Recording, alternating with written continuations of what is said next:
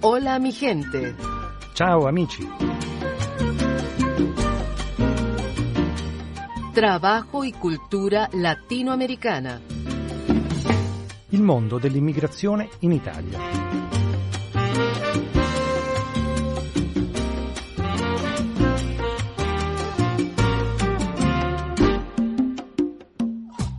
Hola mi gente, ciao amici, bentrovati in una nuova puntata di questa trasmissione radiofonica. Vi saluta dagli studi di Radio Vaticana Marisol Flores. Oggi vi racconteremo una storia incredibile che collega due luoghi molto distanti, l'Umbria in Italia e Zacatecas in Messico. Parleremo del progetto La squadra per la vita che insegna come salvare vite attraverso la rianimazione cardiopolmonare e l'uso del defibrillatore.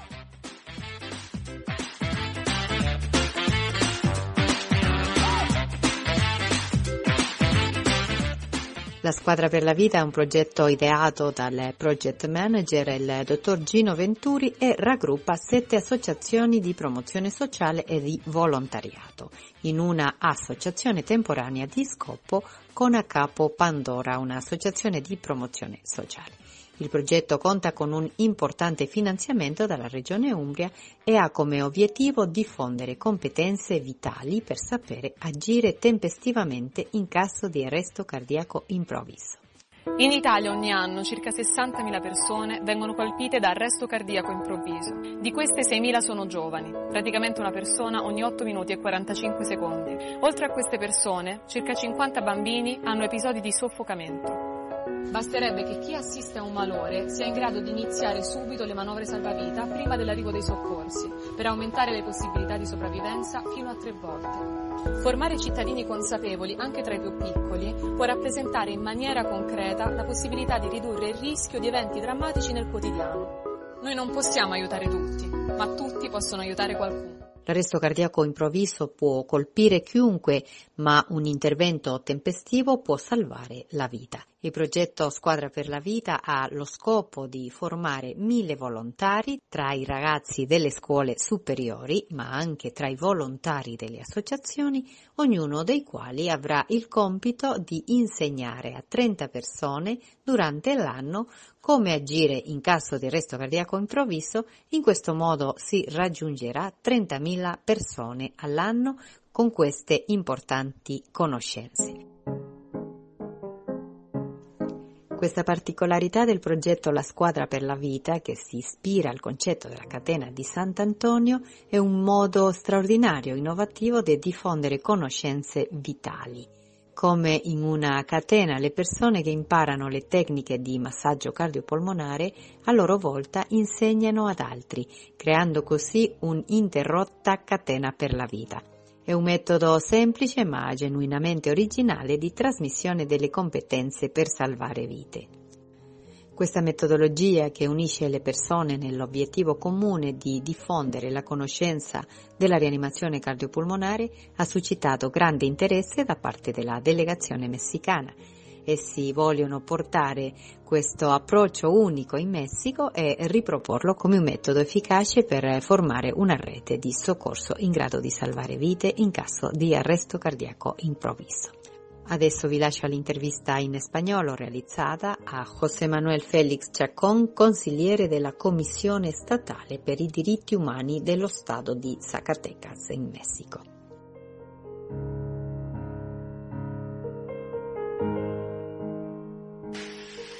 No creo que, que, es un proyecto muy interesante el poder eh, pues, difundir este tipo de acciones eh, que se realizan aquí en Terni, Italia, pero también que las podemos nosotros divulgar en el México. Este, porque siempre pues la salud es algo importante para todos los seres humanos, para cuidar la vida pues tenemos que cuidar la, la salud primeramente, ¿no? Entonces, eh, siempre que nosotros podamos eh, anticiparnos a una enfermedad, va a ser muy, muy bueno, porque tenemos que prevenir. Las enfermedades llegan eh, repentinamente, pero si una persona pues, se ha preparado para, para estar atento a este tipo de situaciones, puede eh, pues, salvar su vida. Entonces me parece muy interesante lo que están haciendo ustedes aquí en, en Terni. Y bueno, también nosotros, en la medida de nuestras posibilidades, vamos a tratar de, difundir esto eh, a través de asociaciones eh, civiles, a través del gobierno del Estado, a través de eh, la Comisión Estatal de los Derechos Humanos en el Estado de Zacatecas y pues siempre la, la prevención. en, en todos los gobiernos existe lo que se llama la protección civil. También hablaremos con las asociaciones de protección civil, tanto gubernamentales como no gubernamentales, para promover esto desde los niños, eh, los adolescentes, los jóvenes y por supuesto los adultos que en cierta medida son los que más pueden ser afectados en esta cuestión cardíaca.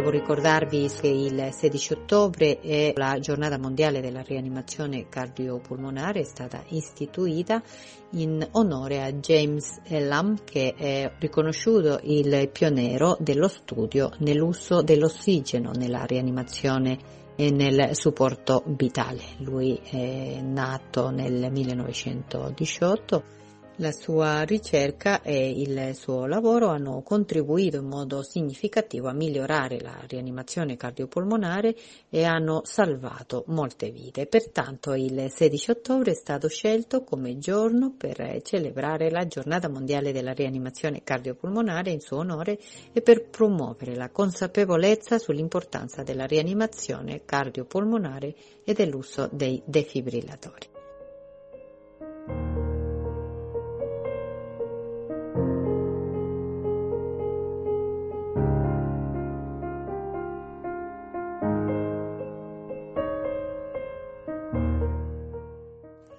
Arrivata l'ora di farvi ascoltare l'altra intervista realizzata da un altro rappresentante della delegazione del Messico, nello specifico dei Zacatecas, che sono venuti a Terni la scorsa settimana a firmare un accordo con i rappresentanti di progetto Squadra per la Vita.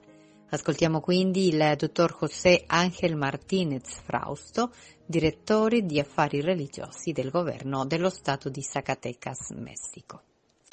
Yo trabajo en gobierno del Estado de Zacatecas, una ciudad en México, en donde nos encargamos y trabajamos con asociaciones religiosas. Eh, trabajamos en diferentes sentidos para promover la seguridad durante los eventos religiosos. Entonces, cuando me platicaron de, este proyecto de desfibriladores automáticos para prevenir o auxiliar en ataques cardíacos repentinos, me parece una idea muy interesante y muy importante el promoverla. Nosotros eh, siempre cada año, para los eventos estos que, les auxiliamos, promovemos eh, grupos en los que se les da primeros auxilios, para que las mismas personas que participan sean los primeros en ayudar a la persona que necesite alguna, que esté, en una situación de riesgo, en lo que llega la, ayuda profesional. Ahora podemos añadir lo que es eh, la, eh, animación, eh, la en estos, en estos cursos que se les dan me gustaría así que trabajáramos unidos y que al mismo tiempo eh, que ustedes nos hagan el favor de, capacitar a las personas que, se van a encargar de esto, ellos mismos lo sigan promocionando con su familia y con la gente que conozcan allí en la, ciudad y en todo el estado. porque nosotros nos encargamos de, de todo el estado de Zacatecas. En lo que tiene que ver eh, con el deporte, ¿cómo le ve usted este compromiso, este empeño? Muy importante, es, es algo muy importante porque los niños y jóvenes necesitan conocer y saber qué hacer en una situación de riesgo en la cancha. En la cancha se, realizan diferentes actividades que ponen en riesgo la vida de una persona. Eh, jugadas eh, muy difíciles de realizar o accidentes que no están previstos y que los mismos compañeros de juego pueden ayudar a la persona involucrada en el accidente en lo que se le da la atención profesional. También sí me gustaría hacer el grupo con asociaciones deportivas en el Estado y que podamos seguir promoviendo este tipo de, de ayuda. Muchísimas gracias y quiere dar su mensaje a la gente que nos está escuchando de, de México, a la gente que vive aquí en Italia. Un saludo a la gente que, que es de México y radica en Italia. Un saludo a toda la gente de Terni y a toda la gente que nos, que nos va a seguir a través de este proyecto. Vamos a estar en comunicación con ustedes. Vamos a, a mandarles información de los avances que tengamos en México y vamos a, a seguir eh, trabajando en más proyectos unidos. In Italia ogni anno circa 60.000 persone vengono colpite da arresto cardiaco improvviso. Di queste 6.000 sono giovani, praticamente una persona ogni 8 minuti e 45 secondi. Oltre a queste persone, circa 50 bambini hanno episodi di soffocamento. Basterebbe che chi assiste a un malore sia in grado di iniziare subito le manovre salvavita prima dell'arrivo dei soccorsi, per aumentare le possibilità di sopravvivenza fino a tre volte. Formare cittadini consapevoli, anche tra i più piccoli, può rappresentare in maniera concreta la possibilità di ridurre il rischio di eventi drammatici nel quotidiano. Noi non possiamo aiutare tutti, ma tutti possono aiutare qualcuno.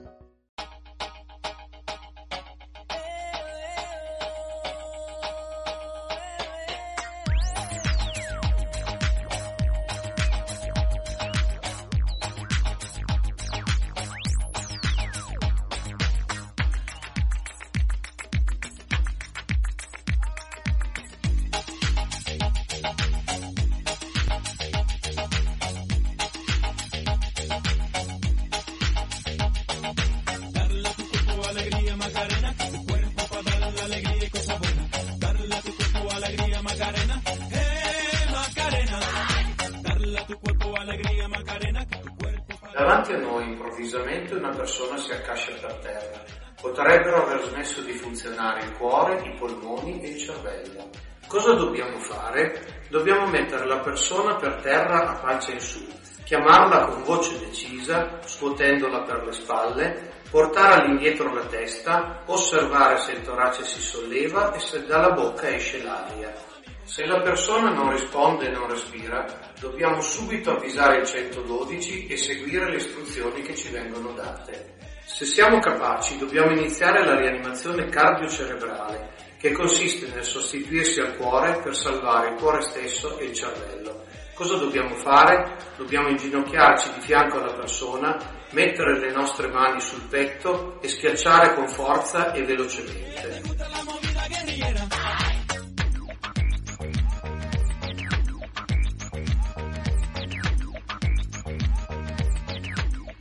Sangue viaggia dal cuore al cervello e viceversa, portando l'ossigeno necessario a guadagnare tempo in attesa che arrivi il defibrillatore, che è lo strumento salvavita che completerà il soccorso.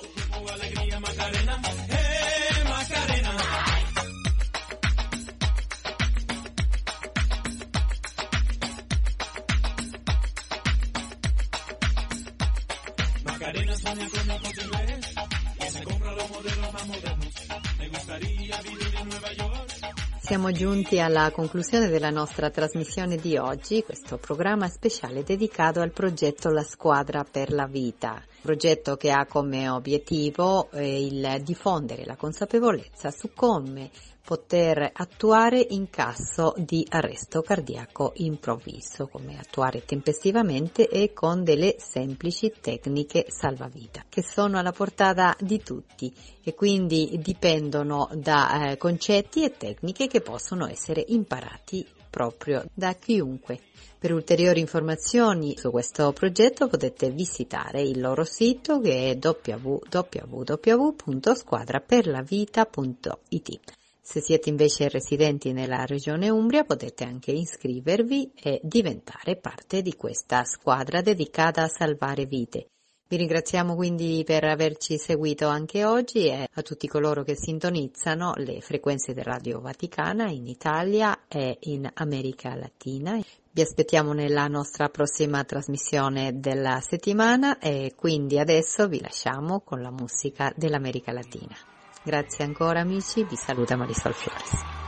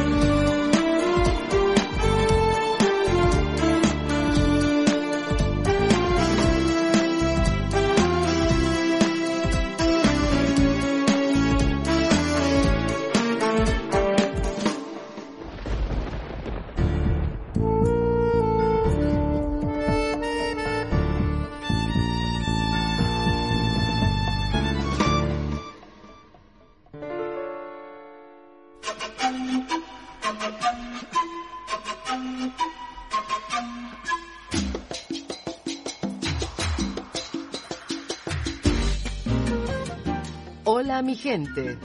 Ciao amici. Trabajo y cultura latinoamericana. Il mondo dell'immigrazione in Italia.